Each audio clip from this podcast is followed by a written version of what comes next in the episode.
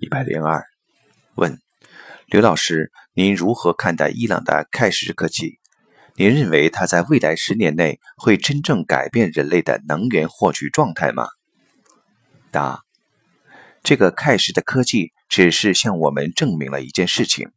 在这个宇宙空间，我们在三维认知的这些技术是完全可以轻易地从高维加以突破的。可以通过高维突破我们三维现实的一些认知，但是这些科技在现实的生活中实现，它本质的意义并不大。因为我们人类在科学技术上的发展，同时也会引起人类更大的贪心，而且有可能给人类带来灾难。因为科技发展是人为，所有的人为都是违背自然的，都是违道的。开石科技在未来，在我们的三维空间，也许会有一些现实的应用，但这个应用不重要。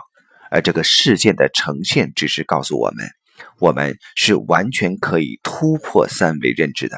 而这个突破应该发生在每一个人的内在，而不是依赖别人创造了什么。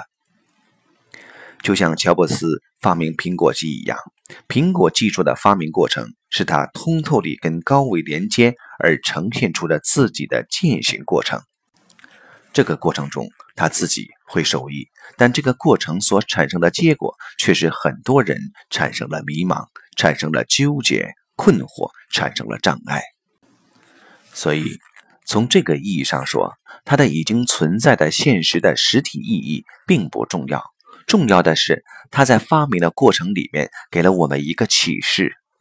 真正的高维信息是可以与我们的内在全然连接的。这个过程重要，